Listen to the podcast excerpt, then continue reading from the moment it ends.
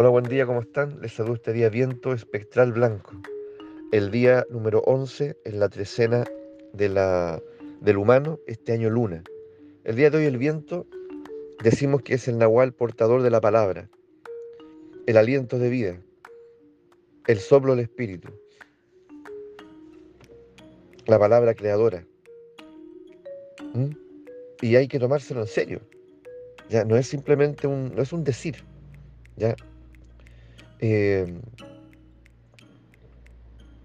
hay algo muy de fondo aquí. cuando comenzamos a entender el, el verdadero poder de la palabra y lo, lo transformador que puede ser en nuestras vidas. Cuando uno comienza a descubrir que uno puede reescribir su vida a través de la palabra. La palabra puede penetrar en lo vivido, en lo que estamos viviendo, incluso en lo por vivir. La palabra es una verdadera varita mágica. Eh, pero para que esté disponible, uno tiene que dejar fuera los juicios, tiene que dejar fuera los fanatismos, la, lo ideológico, tiene que dejar fuera todo fundamentalismo. No, las cosas son así. El mundo es así. Yo soy así. Hay que dejar fuera el yo soy de partida. El soy puede quedar, el yo no. ¿Mm? Eso nos, nos densifica, nos solidifica. Entonces hay yo, yo tan densos que son una verdadera piedra, ¿no es así? Y no queremos ser eso. Porque estamos aquí para devenir. Para devenir. Y de hecho es lo que ocurre todo el tiempo. Entonces resistirse a ese devenir realmente es lo insano, lo delirante, lo anómalo. Hay que empezar a entender eso. Aquí el movimiento es amor, el movimiento es vida. Eso debe ser una premisa que tengamos escrita por allí, a la mano, en el baño, en la cocina, en el dormitorio. Lo primero que aparece en el celular.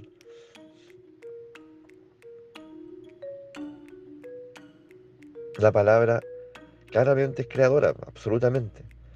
Pero vuelvo a reiterar, para eso tenemos que dejar de, aferrarnos a fundamentalismos, sobre todo biográficos, ¿cierto? Mirarnos y decir, bueno, en realidad yo soy así porque mi madre, mi padre, mi niñez, ya, entonces yo soy la yo soy la, yo soy en el fondo el producto de, no, por favor, eso no, eso disípenlo, desvanezcanlo, trabajenlo.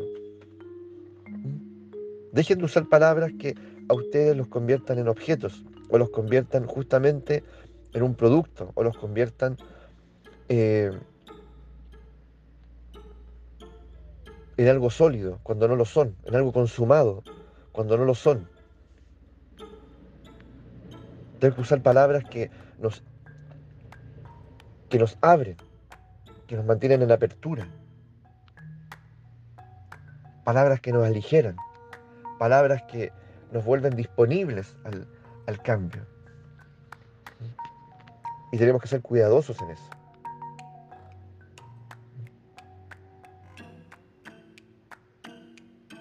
Palabras hermanadas con el devenir. No resistentes a eso. ¿Mm? Palabras que siembran el orden, no el caos. Palabras benditas, no malditas. ¿Mm? Palabras que encantan, no que hechizan. En fin, ¿con qué palabra inicié el día hoy? A ver, partamos por ahí. A ver, aún es tiempo de corregirlo. Tenemos que estar atentos todos los días a las palabras con que iniciamos el día. La palabra es creadora, por supuesto, pero es creadora cuando, cuando nosotros nos convertimos magos, creadores, cuando nos convertimos ¿Y cuándo nos convertimos magos? Cuando disciplinamos nuestra atención, cuando comenzamos a entender ya la naturaleza de la atención, lo prodigiosa que ella es. Entonces, lo primero, dice el, viento como portador de la palabra, es deja de, de verte a ti mismo como un ser biográfico. Esa biografía vela como un, un campo de posibilidades. Es decir, allí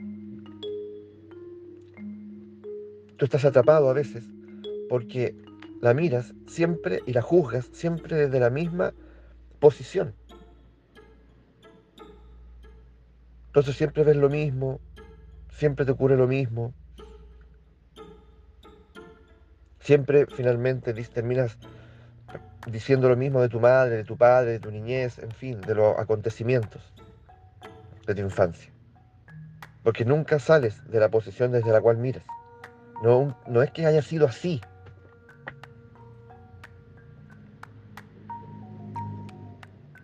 Muévete. Ponte en otra posición. Ah, ponte en otra posición desde la cual poder, poder volver a mirar.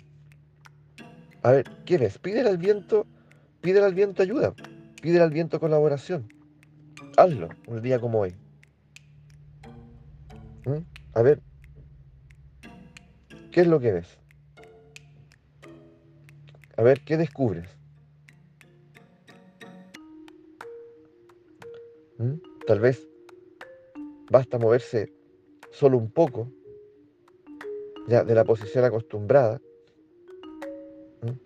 para darse cuenta que ya nada es lo mismo. Y no hacerlo solo hoy, sino en forma frecuente. Mira, mira tu infancia, mira tu, mírate a ti mismo, mira tu relación con tus padres, desde otra posición. A ver, a ver qué es lo que ves. A ver qué descubres.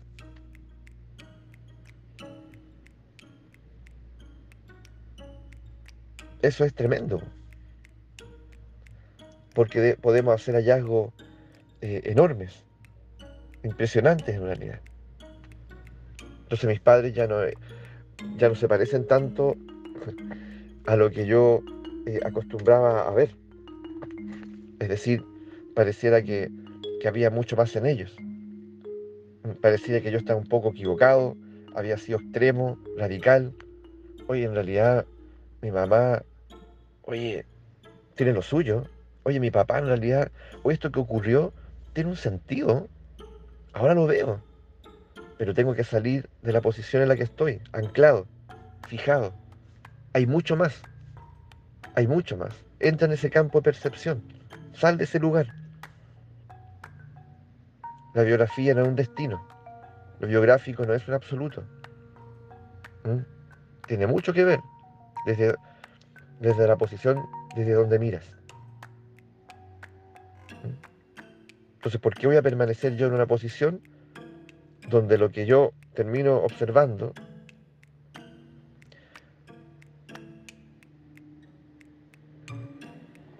es el cuarto oscuro?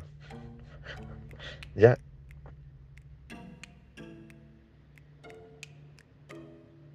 Es la, es la peor versión de la película, de la obra de teatro. La peor versión.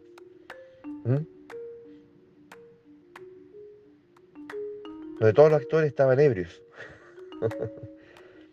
¿Ah? Ponte en otra posición. En, esta narrativa, en esta, esta, obra de teatro, ponte en otra posición. A ver qué descubres. ¿Mm? Donde es probable que, ahí te lleves enormes sorpresas. Porque claramente el sentido está ahí, pues. El propósito de las cosas está ahí. Y no se me va a ofrecer así como así. Se me esclarece también cuando yo pongo de mi parte. Se me esclarece también cuando yo me pongo en la posición adecuada. ¿Mm? Y tengo la intención adecuada.